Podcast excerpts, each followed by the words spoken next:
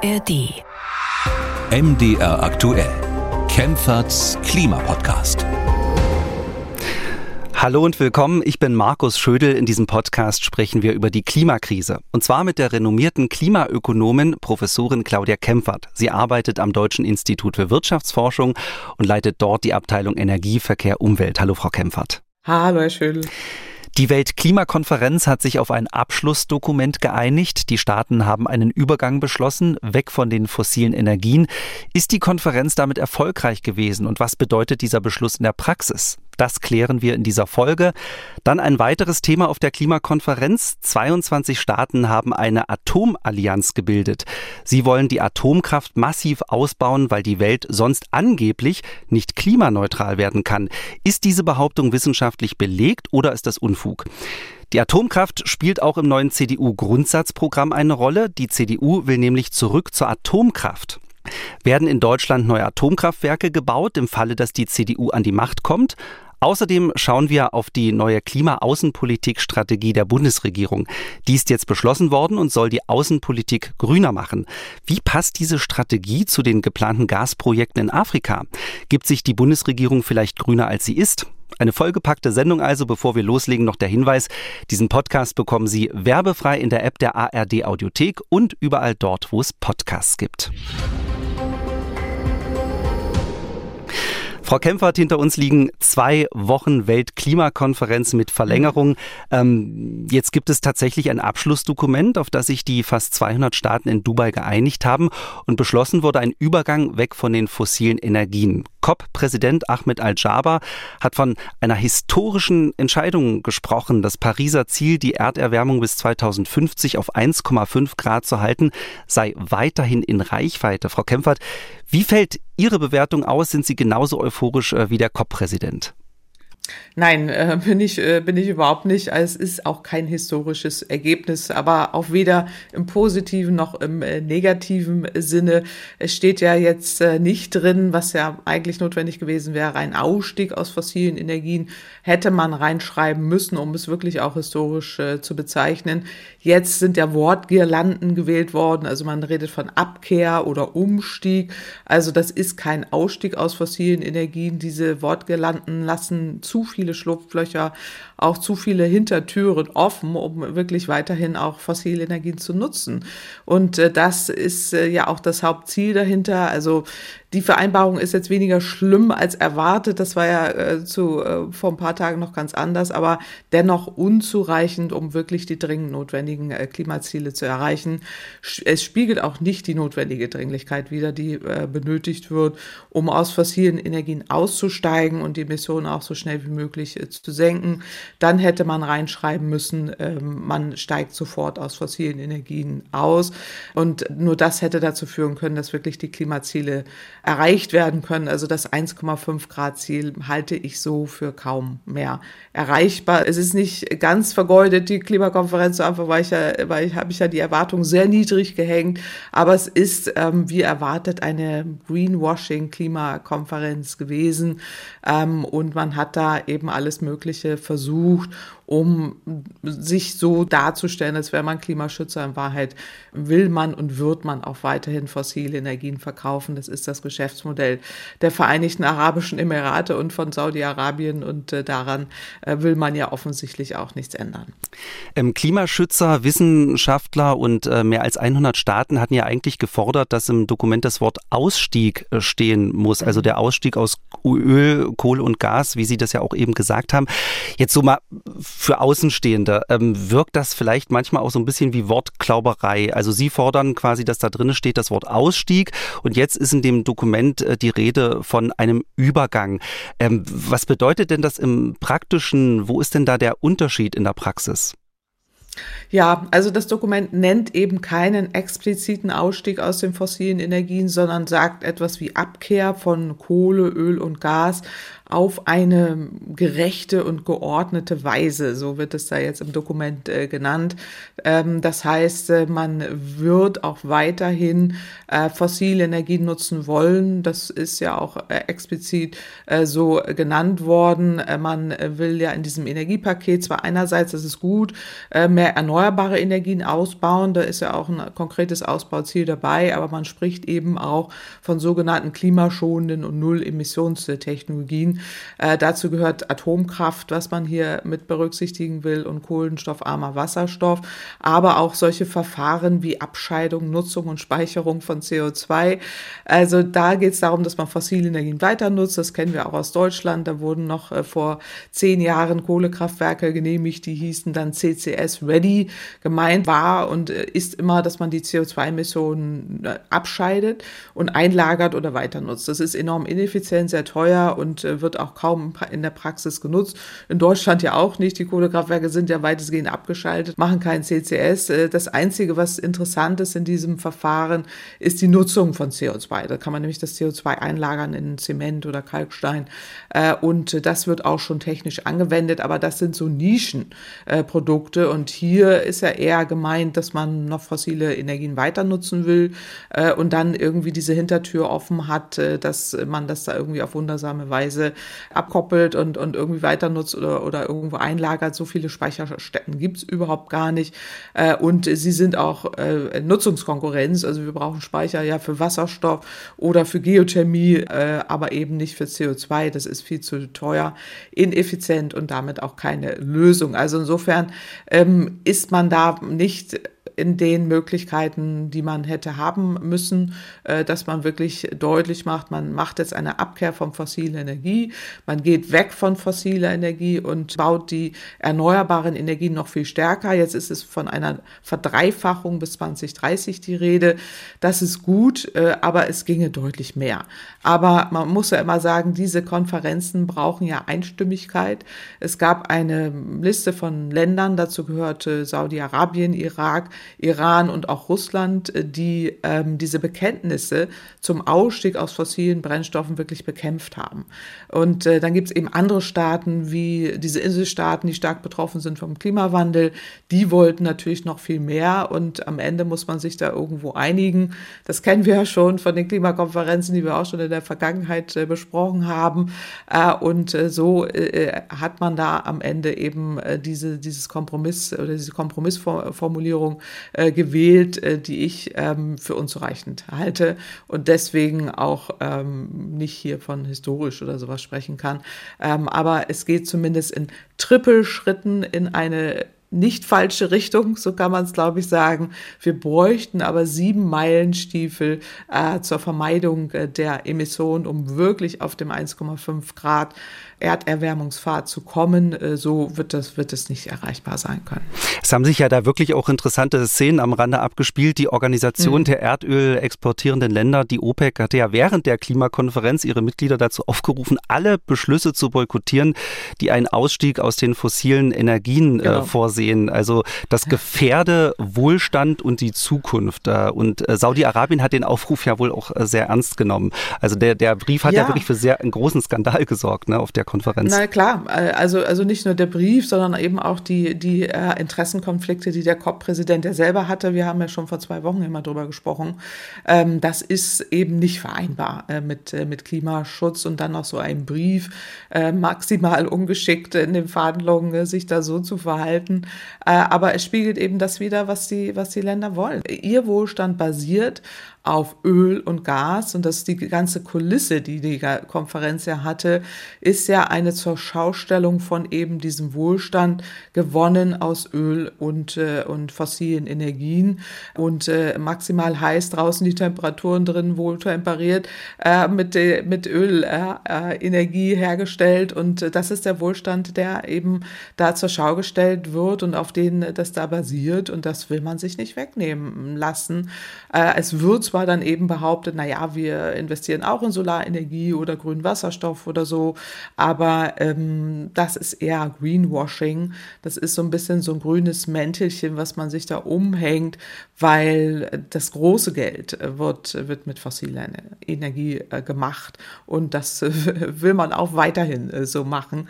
Äh, und da, das ist das Drama eben daran, deswegen kritisiere ich die Konferenz nach wie vor äh, weiterhin äh, und auch das, der nächste Austragungsort, äh, dann Aserbaidschan, die kennen wir ja schon, äh, die auch Korruptionsskandale da im Europaparlament haben, äh, die auch äh, nur fossile Energien wollen. Also das wird, wird nicht leichter. Auch ein Ölstaat. Da jetzt, ja, genau, dass man da wirklich mal weiterkommt in Richtung Klimaschutz. Wenn man jetzt nur noch Klimakonferenzen in Ölstaaten macht, dann kommen wir wirklich nicht schnell genug weiter.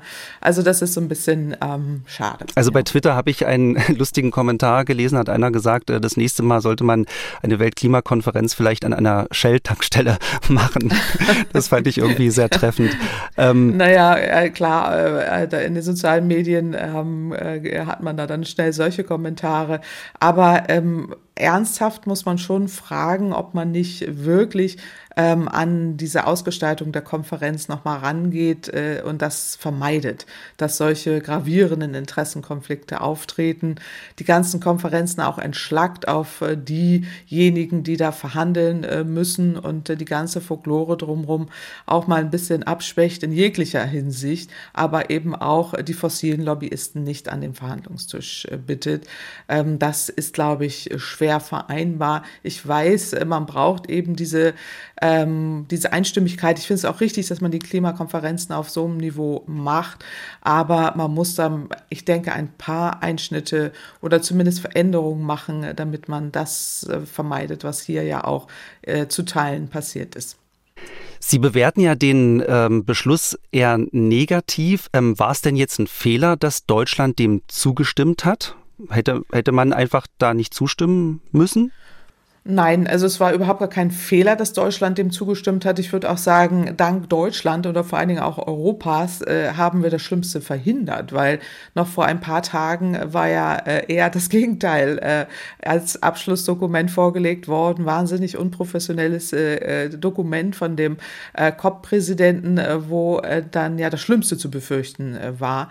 Und das hat man ja verhindert. Also das ist jetzt wirklich ähm, die, der zu erreichende Minimalkonsens der Weltstaatengemeinschaft, also auch maximal zu erreichende Minimalkonsens der Weltstaatengemeinschaft.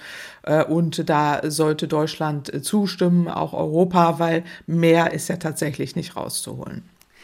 Ein großes Thema auf der Weltklimakonferenz in Dubai äh, ist ja auch die Atomkraft äh, gewesen. Sie haben das eben schon angesprochen. Ähm, auf der Konferenz hat sich nämlich eine Atomallianz gebildet. 22 Staaten haben erklärt, dass sie die Atomkraft weiter ausbauen wollen. Bis 2050 soll die Leistung der Atomkraftwerke verdreifacht werden. Äh, unterschrieben haben die Erklärung unter anderem die USA, Großbritannien, Japan, die Niederlande, Polen und Schweden. Und die Begründung für diese Atomallianz, die ist interessant. Ähm, der der US-Klimagesandte John Kerry hat gesagt, die Welt könne bis 2050 nicht ohne ein bisschen Atomkraft klimaneutral werden.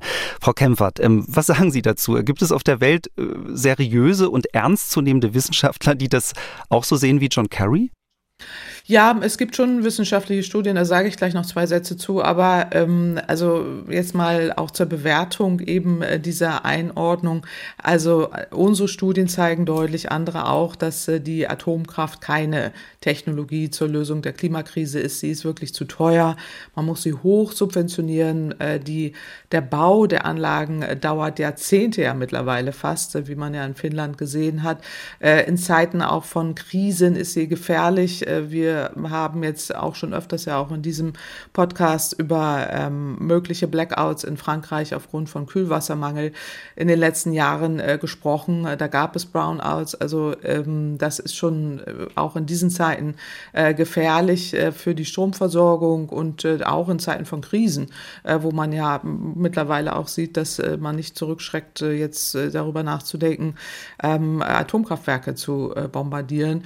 und sie behindert auch die, den Umstieg hin zu erneuerbaren Energien. Also das halte ich für, für illusorisch und auch ein bisschen äh, Fakten äh, mal auf den Tisch legen. Die Atomenergie ist auf dem absteigenden Ast. Also der Anteil von Atomenergie, Atomstrom äh, sinkt ja seit Jahren äh, und jetzt auch aktuell auf den tiefsten Stand äh, seit vier Jahrzehnten, was einfach daran liegt, dass die Atomkraftwerke sehr alt sind und auch abgeschaltet werden müssen. Es wurde ja jüngst auch ein Bericht nochmal, das ist immer dieser World Nuclear Status Report, der da zeigt eben, es ist, wir haben keinen Zubau in dem nennenswerten Umfang an Atomkraftwerken, sondern eher ein äh, Rückbau und das Niveau geht deutlich äh, zurück. Ähm, also dieses Comeback der Atomkraft wird immer propagiert, das kennen wir schon. Und äh, wir haben äh, kürzlich eine, im Rahmen einer Studie uns das nochmal genauer angeguckt, weil Sie John Kerry angesprochen haben und den wissenschaftlichen Stand äh, dahinter. Es gibt tatsächlich Studien, die sehr optimistisch sind, was den Zubau von Atomkraftwerken angeht. Das sind Energieszenarien, die auch im äh, Klimabericht äh, sich widerspiegeln, also im IPCC-Report, aber auch in anderen Berichten, wo sehr aus unserer Sicht ähm, sehr optimistische Annahmen für den Zubau von Atomkraftwerken gewählt werden. Wir bezeichnen das als Atomenergieszenarien-Paradox, weil äh, die das schon seit Jahren immer äh, auch äh, oder fast seit Jahrzehnten immer prognostizieren, dass wir einen Zubau oder einen Zuwachs von Atomkraft haben. Aber der kommt nicht. Aber das Gegenteil passiert, hm. genau. Äh, der kommt nicht und das Gegenteil passiert. Also da gibt es wirklich so, so eine Diskrepanz zwischen dem, was die sagen, die Studien und dem, was tatsächlich passiert. Und deswegen äh, muss man da äh, schon ein bisschen vorsichtig äh, sein, weil ja auch die Wissenschaft angesprochen wurde. Es ist tatsächlich so, dass es eben diese Szenarien äh, gibt und äh, die auch immer wieder ähm, eingesetzt werden. Das ist einerseits der Klimarat, das ist der World Energy Council äh, Report und auch die Internationale Energieagentur, die ähm, wir auch schon seit Jahren Zehnten fast kritisieren äh, und auch immer so ein, äh, so ein Abgleich machen, was die gesagt haben was tatsächlich passiert. Äh, und da ist eine Riesenlücke. Und ähm, das wird auch in der Zukunft äh, so sein. Also ähm, es ist nicht so, dass gar keine Atomkraftwerke mehr gebaut werden, aber sie brauchen dafür ähm, entweder Subventionen vom Staat ähm, im großen Umfang oder sie haben Staatskonzerne, so wie in China oder, oder Russland, die dann selber bauen, äh, die dann auch ihre Anlagen selber bauen, die wirklich am Markt sich behaupten müssen, die Unternehmen. Ähm, die sind weitestgehend pleite, also auch die französischen, äh, die, da, die sind einfach nicht wirtschaftlich. Sie können kein wirtschaftliches Atomkraftwerk äh, ohne Subventionen am Markt äh, behaupten. Und dann äh, ist es eben so, dass die Konzerne, dass es denen auch schlecht geht, äh, gerade den französischen. Und dann ist eben auch die Frage, wer baut die denn, äh, wenn, wenn da jetzt diese Allianz der Atomkraftwerksbefürworter da zusammenkommt? Ähm, und das sehe ich eher äh, gelassen, muss ich sagen, oder auch kritisch gelassen, äh, dass, dass diese Ankündigungen da kommen. Ähm, Atomkraft wird einen äh, marginalen äh, Beitrag haben, was auch daran liegt, dass ähm, die erneuerbaren Energien immer billiger werden und der Zubau rasant ist, was wir sehen, äh, auch an den, an den Zahlen. Ähm, die äh, Atomkraft geht zurück äh, und die Kosten steigen mal weiter. Erneuerbare Energien nehmen zu, auch weltweit an Anteil äh, der Energieversorgung und die Kosten sinken äh, immer weiter. Also insofern wenn man jetzt rein marktwirtschaftlich, ökonomisch argumentieren würde, ähm, kann man sagen, das wird sich nicht rechnen. Und ähm, offensichtlich wollen die da im großen Stil dann entweder subventionieren ähm, oder, äh, oder es kommt nicht. Aber in der Wissenschaft gibt es offensichtlich sozusagen zwei Richtungen. Was ich mich gefragt habe, ist, warum die so, so eine Atomallianz ausgerechnet auf der Weltklimakonferenz äh, machen. Und da habe ich äh, gelesen, haben Journalisten eine Bewertung abgegeben und äh, geschrieben, dass es äh, um die Finanzierung geht. Also ähm, Sie haben ja schon gesagt, mhm. das Geld kommt meistens von den Staaten und ähm, die Staaten, die also Atomkraftwerke haben, die wollen lieber, dass internationale Finanzinstitutionen aushelfen, also wie zum Beispiel die Weltbank.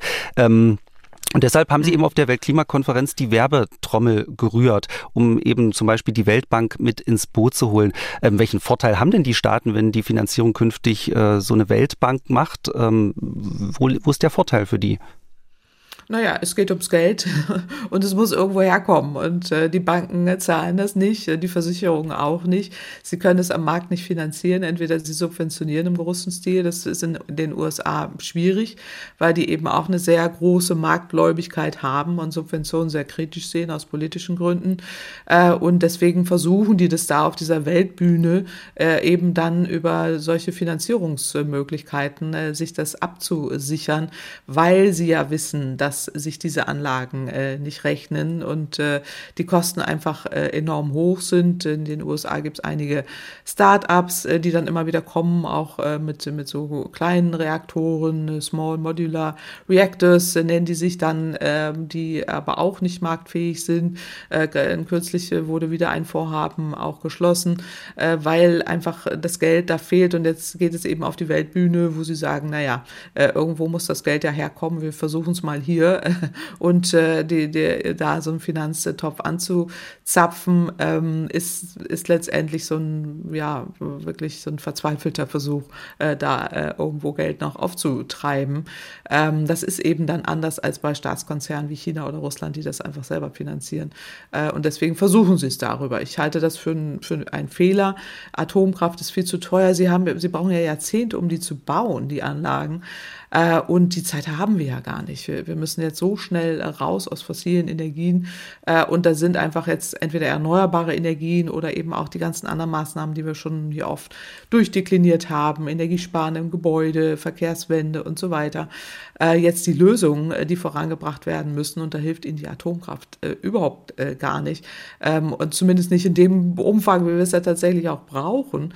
Also insofern ist das so ein bisschen so ein verzweifelter Versuch, da irgendwo Geld aufzutreiben. Und lustig finde ich, auf der Seite des Bundesentwicklungsministeriums steht, ähm, dass die Aufgabe oder die Hauptaufgabe der Weltbank ist, die Armut auf der Welt zu bekämpfen. Also mhm. so richtig passt die Atomkraft da irgendwie nicht dazu. Nee, passt nicht so richtig dazu, zumal auch wirklich, wenn es um Energiearmut geht, da muss man ja auch so ein bisschen aufpassen. Also es geht ja auch um Staaten, äh, wo dann auch Atomkraftwerke häufig gebaut werden sollen, die jetzt nicht gerade die politisch stabilsten äh, sind und ähm, dann auch Atomkraft tatsächlich militärisch missbraucht werden kann. Die Gefahr haben wir ja immer äh, grundsätzlich. Äh, Atomkraft ist eben auch latent eine militärische äh, Geschichte, kommt aus der Militärwelt und äh, bleibt auch immer mit einem Fuß äh, da drin. Und ähm, deswegen halte ich das einfach auch für hochriskant, dass man gerade die Weltbank äh, da mit, mit ins Boot holen will. Ähm, es ist eine unsichere Technologie, die viele Risiken birgt und ähm, die Weltbank sollte doch andere Aufgaben übernehmen. Sie haben das klar gesagt, die Atomkraft äh, wird bei der Stromerzeugung immer unwichtiger. Sie haben ja schon den World Nuclear Industry Status Report ähm, angesprochen. Ähm, der Marktanteil bei der Stromerzeugung der Atomkraft liegt nur noch bei neun Prozent weltweit. Das ist der mhm. tiefste Stand seit vier Jahrzehnten. Ähm, Sie haben ja auch schon hier mal in einer Folge ganz klar gesagt, die Atomkraft ist auf dem Rückzug.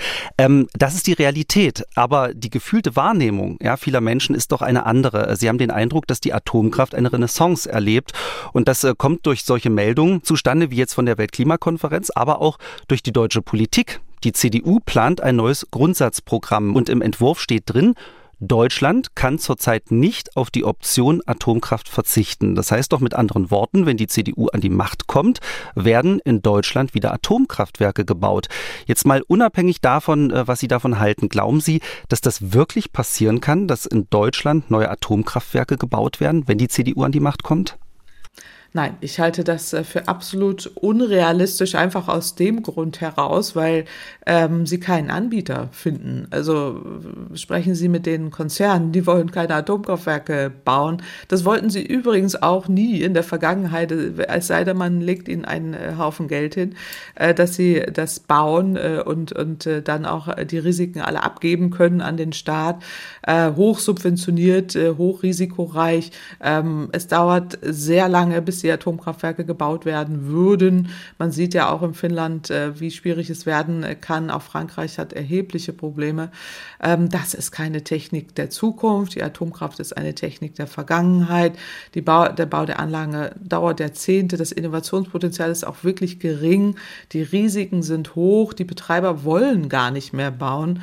Äh, und äh, woher kommen dann die Subventionen? Wir streiten im Moment im Haushalt darüber, ähm, dass wir sparen müssen und müssten dann im großen Stil äh, subventionieren. Äh, und auch diese Technologie, die man ja hier erwähnt, auch diese Small Modular Reactor sind im Moment reine PowerPoint-Reaktoren mit Technik aus den 50er Jahren, wo man damals schon davon abgesehen hat, dass man es gar nicht mehr machen will. Und um so viel Strom zu erzeugen, wie heute äh, Atomkraftwerke weltweit da produzieren, müssten da irgendwie 10.000 äh, Small Modular Reactor gebaut werden oder in Deutschland dann auch äh, wahnsinnig viele. Das ist ökonomischer Irrsinn. Das birgt technische und militärische Risiken. Also insofern sehe ich da wirklich keine, keine Option ähm, und äh, äh das halte ich tatsächlich für, für unrealistisch. Äh, mich wundert es auch wirklich, äh, dass das derart rückschrittlich argumentiert wird. Also ähm, es ist ein bisschen schade, weil ich glaube, die CDU kann schon Innovation und äh, könnte auch viele innovative, gerade im Klima- und Energiebereich, Technologien äh, voranbringen, wenn sie dann wollte. Aber die Atomkraft äh, gehört nicht dazu. Das halte ich für reine Ideologie und hat wirklich mit, mit Marktwirtschaft wenig zu tun. Ich würde Ihnen gern einen Ausschnitt aus der Pressekonferenz mit CDU-Generalsekretär mhm. Carsten Linnemann vorspielen. Und zwar die Stelle, bei der er auf die Atomkraft eingeht. Warum die CDU beim Thema Atomkraft jetzt so eine Wende hinlegt. Politik muss immer in Demut arbeiten. Wir dürfen nicht so tun, als ob wir wissen, was in 10 oder in 15 Jahren stattfindet. Wenn Sie das auf die Wirtschaft beziehen oder auf die Wissenschaft, müssen wir wissenschaftsoffen sein, technologieoffen. Wir wissen nicht das Thema Kernkraft. Es wird weltweit auch an der vierten und fünften Generation geforscht. Besten Forscher aus Deutschland hauen ab. Wir wissen nicht, was in fünf oder in zehn oder in 15 Jahren ist. Es kann sein, dass dann die fünfte Generation Kernkraft sich durchsetzt, wo alte Brennstäbe genutzt werden, um Energie zu erzeugen. Wenn wir heute sagen, wir wollen das nicht, dann haut nicht nur die Forschung ab, sondern auch die Technologie und damit auch die Wirtschaft. Ja, Frau Kempfert, ähm, die CDU ist jetzt wissenschaftsoffen. Äh, freuen Sie sich, äh, weil die CDU die Wissenschaft jetzt so hoch hält? Äh, ja, oder haben Sie die Befürchtung, dass die CDU unter wissenschaftsoffen ja was ganz anderes versteht als Sie?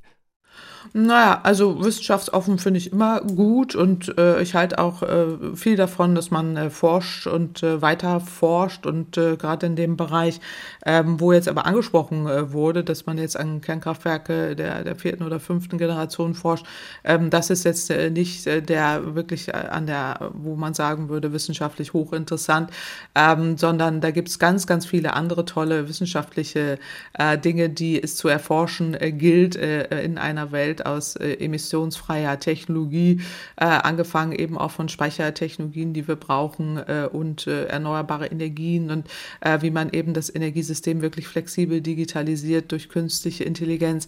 Ähm, da sind so viele spannende äh, Themen äh, dabei. Ähm, das habe ich auch mal in einer Anhörung äh, da den Kollegen der CDU äh, erläutert, auch mit einem langen, äh, langen Brief äh, an, an Listen, an, an, an Themen, die wirklich interessant sind, ähm, die ich jetzt nicht alle aufzählen will, aber äh, die Atomkraft äh, gehört äh, nicht äh, dazu.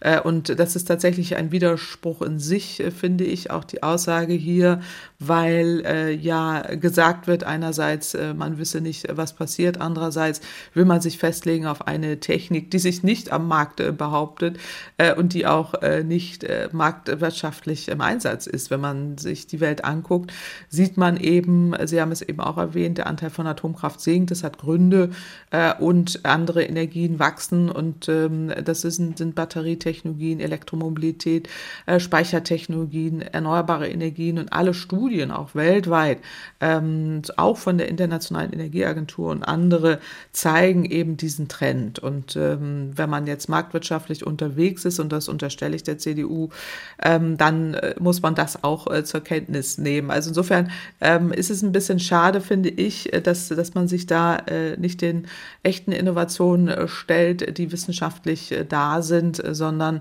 sich festlegt auf eine Technologie und leider genau das Gegenteil macht, äh, was man eigentlich sagt. Und das äh, ist nicht wirklich, ist nicht wirklich klug und ähm, aus meiner Sicht auch wirklich rückschrittlich. Und das finde ich schade. Wie hat denn die CDU reagiert auf Ihre Ausführungen? Gibt dann, dann einfach nur ein Dankeschön schreiben, vielen Dank, aber wir machen es nicht? Oder äh, wie muss man sich die Reaktion dann vorstellen? Naja, das war eine Anhörung. Äh, die CDU hatte da vorgeschlagen, äh, dass man äh, entsprechend auch sich technologieoffen zeigt und da entsprechend auch das wissenschaftsbasiert in die parlamentarischen Prozesse mit einbringt. und da gab es eine Anhörung dazu und da, nimmt man dann einfach zur Kenntnis, was einzelne WissenschaftlerInnen da sagen.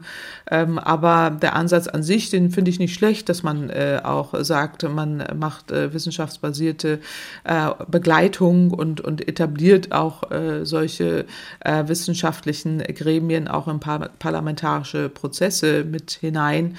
Ähm, das finde ich an sich ja gut äh, so. Aber äh, mein Punkt an dieser Stelle ist einfach nur der, dass ähm, die CDU hier das Gegenteil äh, macht, was sie sagt, weil sie sich auf eine Technik festlegt äh, und gleichzeitig aber sagt, sie will technologieoffen äh, sein. Und äh, es gibt so tolle Technologien, die, die man alle fördern kann und auch wissenschaftlich fördern kann. Und dafür habe ich äh, geworben. Äh, und ich glaube, dass, ähm, dass es da auch viele in der CDU gibt, die das, die das auch so sehen. Aber es ist interessant, wie das in der Bevölkerung auch ankommt. Ne? Also wir bekommen da auch manchmal Zuschriften per Mail. Eine Hörerin, ähm, Martina Berthold, hat uns zum Beispiel geschrieben und gefragt, warum äh, die Narrative Generatoren der vierten Generation äh, nicht auch in Deutschland, ähm, warum diese Technologie nicht auch in Deutschland ähm, verfolgt wird, ähm, obwohl sie doch ich zitiere jetzt mal aus der Mail, effizienter und weniger umweltschädlich ist. Also es ist interessant, dass ähm, obwohl viel dagegen spricht in der Bevölkerung, trotzdem es so viele Fans gibt auf einmal von der Atomkraft. Ja, Fans äh, weiß ich nicht. Also ähm, es ist eben so, dass ja auch in der Öffentlichkeit so ein bisschen der Eindruck äh, erweckt äh, wird ähm, und die Werbetrommel ähm, derjenigen, die eben für Atomenergie äh, sind, auch sehr groß sind. Das, das beobachten wir seit einiger Zeit auch durch gezielte PR-Kampagnen, ähm, dass so ein bisschen so der Eindruck erweckt wird. Äh, wir machen jetzt ganz viele äh, neue Atomkraftwerke aber auch äh, die sogenannte, also neueren Reaktoren, die ja hier genannt äh, werden, äh, sind äh, in dem Sinne nicht neu. Also wir, wir wissen eben aus der Forschung, also es gibt ja dritte Generation und dann auch äh, dritte Plus äh, und äh, letztendlich äh, dann auch der, der vierten Generation, die ähm, eben auch große Probleme haben.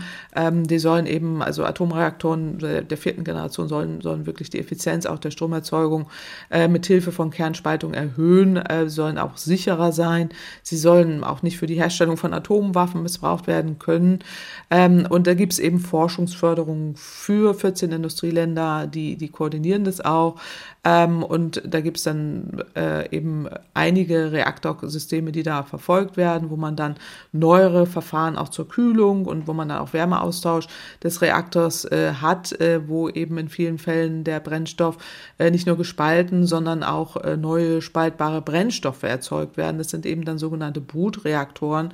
Äh, und die, diese sind eben ähm, auch Hochtemperaturreaktoren, schnelle Natriumreaktoren oder schnelle Bleireaktoren, gibt es Flüssigsalzreaktor. Also an diesen Reaktoren wird weiter geforscht. Aber ähm, es gibt eben auch Studien, die zeigen, dass das, was man sich da erhofft, äh, so äh, nicht umsetzbar sein wird. Also China hat vermutlich jetzt vor kurzem den ersten experimentellen Flüssigsalzreaktor in Betrieb genommen. Das ist diese sogenannte vierte Generation, äh, der mit Thorium betrieben äh, wird. Das ist auch eine Technik, die wir seit den 50er Jahren äh, kennen, ähm, wo man auch immer wieder Probleme hatte. Wir wissen nicht, äh, ob China das so macht und äh, es wird auch nichts darüber berichtet, wie äh, dort jetzt vorgegangen wird und was da passiert. Also insofern muss man da auch immer so ein bisschen, bisschen aufpassen. Wir wissen aus den 50er, 60er Jahren, wo man Flüssigsalzreaktoren entwickelt hat, auch in den USA, die hatten immer Probleme. Sie waren kurz am Netz, sind wieder runtergegangen. Ähm, auch Deutschland hat den Thorium hoch Hochtemperaturreaktor in Hamm-Öntrup, äh, erinnern sich vielleicht noch einige HörerInnen in der Vergangenheit, wo man auch so, so einen schnellen gasgekühlten Reaktor hatte. Ähm, 1989, zwei Jahre nach Betrieb, sofort wieder stillgelegt. Also auch der schnelle Brüter in Kalkar ähm, gab es dann Proteste, nie ans Netz gegangen. Ähm, also ich bin da sehr skeptisch. Ich verstehe die Hörerin, die sagt, naja, äh, man muss da auch äh, forschen, äh, aber man forscht ja seit, seit 70 Jahren und äh, man hat die Innovation nicht entwickelt, auch bei diesen kleinen Reaktoren nicht. Ähm, die Technik äh, wird nicht in dem Umfang so innovativ, dass man sie wirklich im großen Stil im Einsatz hat. Und die Kosten, ich sage es nochmal, für Solar- und Windenergie sind massiv gesunken. Wir haben neuere Technik, die ähm, Batterien und auch andere Speicher und so weiter, die wirklich interessant sind. Ähm, und der Bau jetzt von Atomkraftwerken das ganze Geld, was da verschlungen wird, jetzt für Forschung oder eben auch für den Bau, das können wir, sollten wir aus meiner Sicht besser einsetzen. Also insofern, ich äh, tue das immer ab so ein bisschen. Äh, ich verstehe, dass da jetzt viel, äh, viel ähm, nachgefragt wird oder man den Eindruck hat, dass äh, das ist jetzt eine tolle Technik, die da zum Einsatz kommt, aber das sehe ich nicht. Und, Sie ist über den Forschungsstand noch nicht raus quasi. Ja, also was heißt Forschungsstand? Ich meine, 60er Jahre, 70er Jahre, man hat ja Anlagen gebaut, die man sofort wieder vom Netz genommen hat. Ähm, und jetzt will man wieder weiter forschen. Also das kann man ja auch tun oder China baut oder so. Aber ähm, das sehe ich alles äh, als etwas, was uns nicht wirklich hilft in der Klimakrise. Wir sind unter 10 Prozent der Stromerzeugung. Atomkraftwerke produzieren nur Strom. Wir brauchen Wärme. Auch äh, haben wir schon oft drüber gesprochen, auch als die Nahwärmenetze. Äh, es ist eine Technik, die, die wirklich uns jetzt aktuell nicht hilft. Wir haben äh, bis jetzt in dieser Podcast-Folge über die Weltklimakonferenz gesprochen. Wir haben über die Atomkraft gesprochen und immer ist ja das eigentliche Ziel, was dahinter steckt, ähm, der CO2-Ausstoß soll begrenzt werden, damit die Erderwärmung verlangsamt werden kann. Egal, äh, wie sinnvoll oder unsinnig jetzt die einzelnen Maßnahmen sind. Eine Hörerin hat sich bei uns gemeldet, weil sie sich große Sorgen macht, dass wir mit unseren Bemühungen eigentlich schon viel, viel zu spät dran sind. Ähm, dazu hat sie eine ganz konkrete Frage und die äh, hören wir uns jetzt mal an. Hallo Frau Kempfert, hier ist Elke Ulber aus Erfurt. Vor kurzem habe ich gelesen, dass viel darüber geforscht wird, was eigentlich passiert, wenn der CO2-Ausstoß weltweit drastisch und dauerhaft reduziert wird. In dem Artikel war zu lesen, dass sich trotzdem die Temperaturen weiter erhöhen würden, unter anderem durch den Methanausstoß in Sibirien und durch längere Sonnenzeiten. Waren das Fake News oder stimmt das wirklich? Vielen Dank für eine Einordnung. Ja, Frau Kämpfer, mhm. das ist ein schönes Beispiel dafür, äh, dass mhm. es äh, für viele Menschen wirklich nicht so einfach ist zu unterscheiden, was äh, Fake News sind und was nicht. Können Sie denn, Frau Ulber, da eine klare Antwort geben? Ja, also erstmal herzlichen Dank an die Frau Ulber und ich finde es auch großartig, dass sie das nutzt hier, äh, dass man auch einordnen kann, was ist Fake News, was ist Wissenschaft und was nicht äh, und dass sie sich das auch äh, fragt. Also das finde ich erstmal eine, eine sehr gute Sache an sich, dass man nicht einfach nur sowas aufnimmt und denkt so, das ist jetzt so, sondern auch wirklich hinterfragt. Also ähm, der Klimawandel ist ja da. Er trifft auch jede Region des Planeten. Die Erwärmung ist eindeutig menschengemacht und die Menschheit ist es eben auch, die die Auswirkungen jetzt selbst zu spüren bekommt. Äh, wir haben schon oft darüber gesprochen, extreme Hitze schadet der Gesundheit, äh, Trockenheit, Waldbrände und so weiter. Die Ökosysteme sind gefährdet und jetzt wissen wir schon, dass die Erde sich aufheizt im Vergleich zu vorindustriellem Niveau um 1,3 Grad schon. Das ist eben das, was der jüngste IPCC-Bericht, also der Weltklimabericht, auch äh, veröffentlicht hat. Auch darüber haben wir hier schon äh, gesprochen. Äh, und äh, das, das ist im Moment der Stand, äh, wo wir, wo wir sind. Und das Wichtige ist aber auch, wie es im Moment aussieht, wir haben es auch noch selbst in der Hand, dass wir das Schlimmste verhindern können, also dass sich äh, es noch weiter erwärmt und die Erderwärmung auf über 1,5 äh, Grad geht, äh, wie wir es eingangs äh, schon gesprochen haben. So. Aber wenn es jetzt gelingen würde, die Emissionen sofort auf Null zu drücken, das nehmen wir jetzt mal an als Szenario, so ist natürlich unwahrscheinlich, aber nehmen wir mal an, das passiert, auf Null zu drücken. Das heißt, das jetzt bereits ausgestoßene CO2 oder Kohlendioxid wird noch lange in der Atmosphäre bleiben. Ähm, das heißt, dass manche Folgen, jetzt wie zum Beispiel diese Eisschmelze oder auch dieser Meeresspiegelanstieg, den werden wir kaum mehr rückgängig machen können. Das heißt, es sind die sogenannten irreversiblen Effekte, die im Moment auftreten und sich auch auf die kommende Generation fortsetzen werden. Das heißt, wir messen ja seit 1850 die, die Daten und das, was wir jetzt, was zurückreicht und wo wir auch wissen, dass, dass die Temperaturen sich erhöhen, das passiert schon. Und jetzt gibt es eben äh, auch Eisbohrkerne oder Luftbläschen, wo man das, wo man das äh, untersucht äh, und relativ sicher ist, dass, wie, dass die Erde sich eben jetzt weiter erwärmt, auch wenn die Emissionen äh, auf Null gehen würden. Ähm, da, klar gibt es immer auch ein paar Unsicherheiten dabei, aber ähm, das äh, passiert jetzt aktuell. So, und in der Arktis erwärmt sich die Erde deutlich rascher als in anderen Regionen. Das ist sehr sicher, ähm, dass eben das Eis dort schmilzt und auch sehr schnell. Das heißt, in allen Szenarien, die man jetzt auch vom Klimarat äh, kennt, äh, wird die Arktis wahrscheinlich mindestens vor 2050 eisfrei sein. So, und das auch eine gewisse Wahrscheinlichkeit und Sicherheit dahinter. Das heißt, die Gletscher schmelzen äh, mit den Entwicklungen, die wir jetzt äh, schon haben.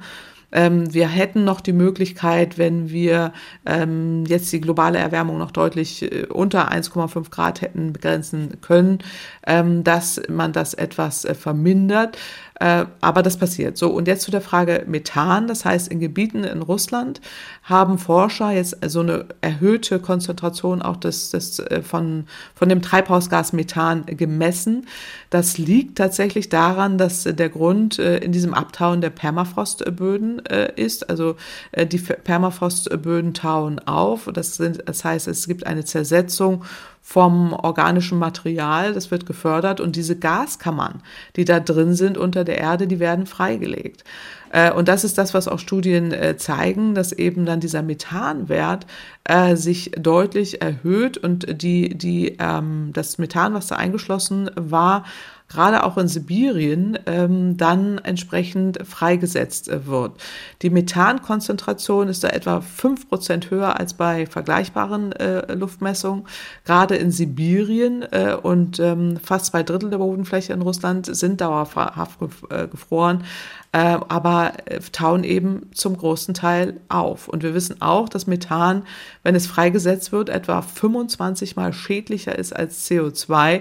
Das heißt, wir haben es tatsächlich äh, äh damit zu tun, ähm, dass sich die Erde dann noch weiter äh, erwärmt. Also die Mengen von Erdgas die, oder Methan, die jetzt auch da im Untergrund Nordsibiriens äh, sind, sind gewaltig. Und wenn jetzt Teile davon durch den tauenden Permafrost in die Atmosphäre gelangen, dann kann es wirklich dramatische Auswirkungen auf das ohnehin schon überhitzte Klima der Erde haben. Das heißt, die Klimakrise verstärkt sich da nochmal.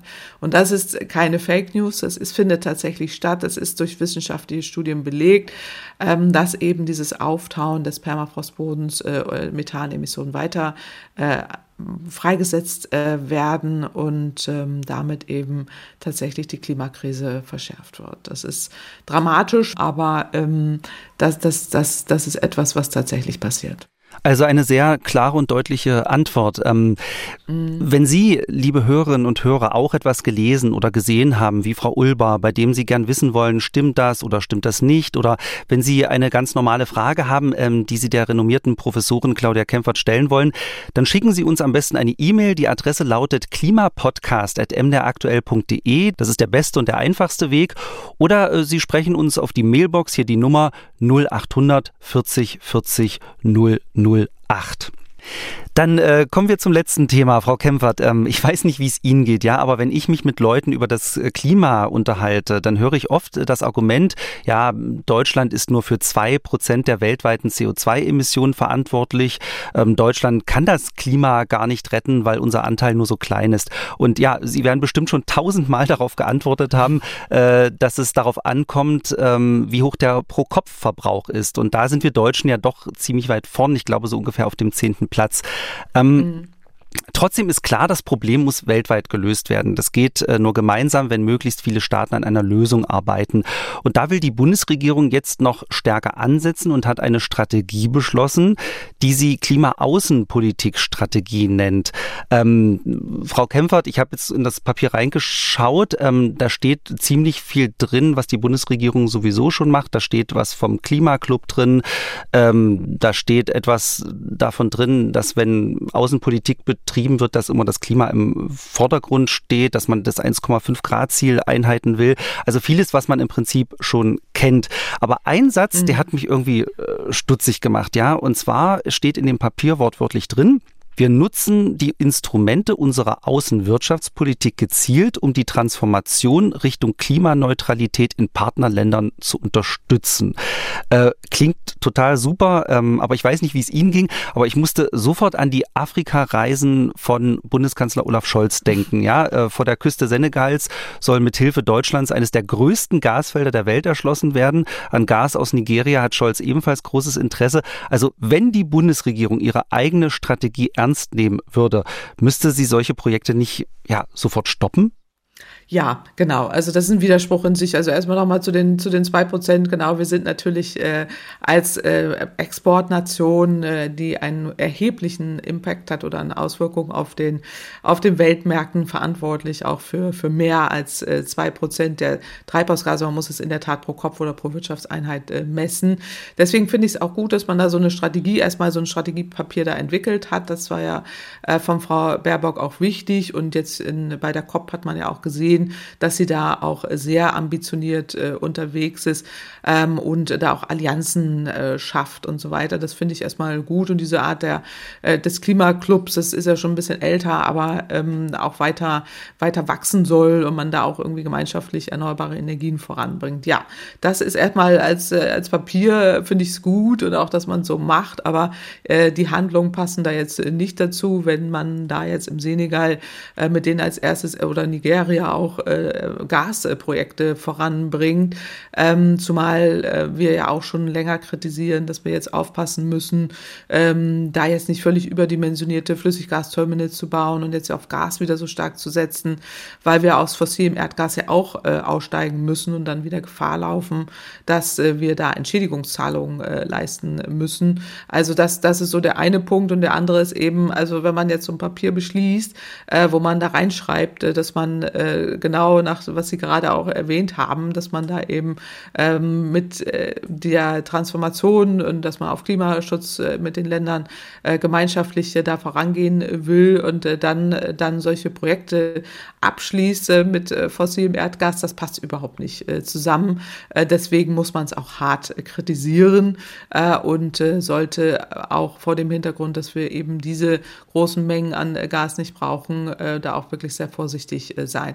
Es gibt Studien, die zeigen, dass es, dass es wunderbare Möglichkeiten gäbe, Deutschland äh, und Senegal oder auch Nigeria ähm, zusammenzubringen, nämlich in der Kooperation mit erneuerbaren Energien. Da gibt es auch Bedarfsstudien oder auch Potenzialstudien, gerade im Senegal, die ja auch einen wachsenden Strombedarf haben, den man da wunderbar mit erneuerbaren Energien abdecken kann, weil die so große Potenziale an Sonne und Wind haben und da eben auch die Möglichkeit gegeben ist, aus 100 Prozent erneuerbare Energien äh, die Energieversorgung zu gewährleisten und Deutschland das ja auch anbieten kann. Wir wollen ja äh, jetzt hier auch Technologieführer sein. Das ist ja auch immer so eine Rhetorik, die wir hier haben äh, oder haben vorhin schon darüber gesprochen, dass wir ja hier irgendwie äh, technologieoffen alles Mögliche wollen.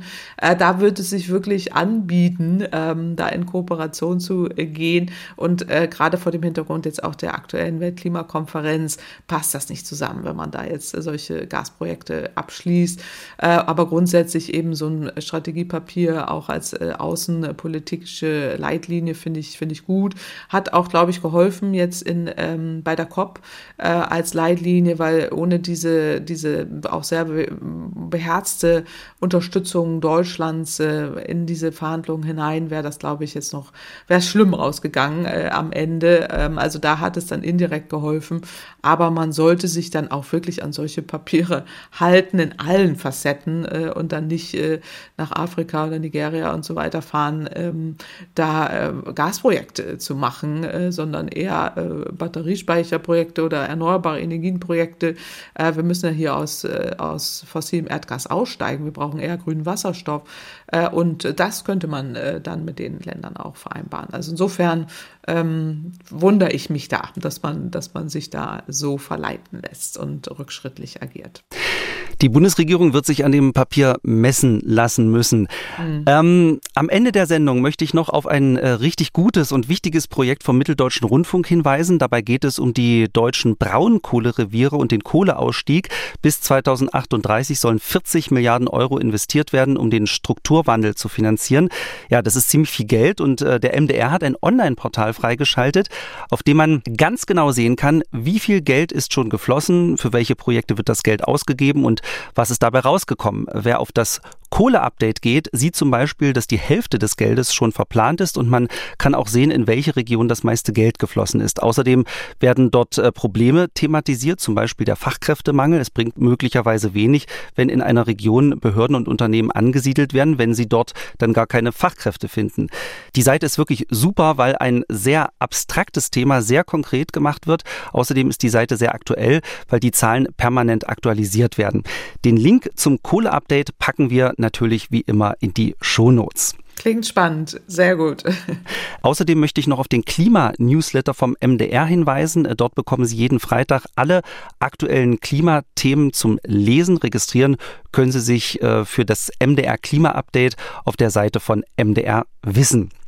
Und jetzt, liebe Hörerinnen und Hörer, äh, bleibt mir nur noch, ja, Ihnen eine friedliche Adventszeit zu wünschen, frohe Weihnachten und einen äh, guten Start in das neue Jahr. Bitte bleiben Sie gesund und haben Sie hoffentlich ein paar harmonische Feiertage mit der Familie. Ähm, wir hören uns dann, Frau Kempfert, im neuen Jahr am 10. Mhm. Januar wieder. Äh, dann gibt's die nächste Folge und ich bedanke mich natürlich auch bei Ihnen, Frau Kempfert, und ja, wünsche Ihnen auch ein äh, paar friedliche und harmonische Feiertage. Ja, das wünsche ich Ihnen auch, Herr Schödel, dass Sie das haben, aber auch allen HörerInnen, äh, die äh, jetzt in die Weihnachtszeit gehen. Äh, schöne, schöne besinnliche Zeit und ähm, freue mich auf das neue Jahr. Kommen Sie da gut rein und wir hören uns dann im Januar wieder. Alles Gute. MDR aktuell. Kempferts Klimapodcast.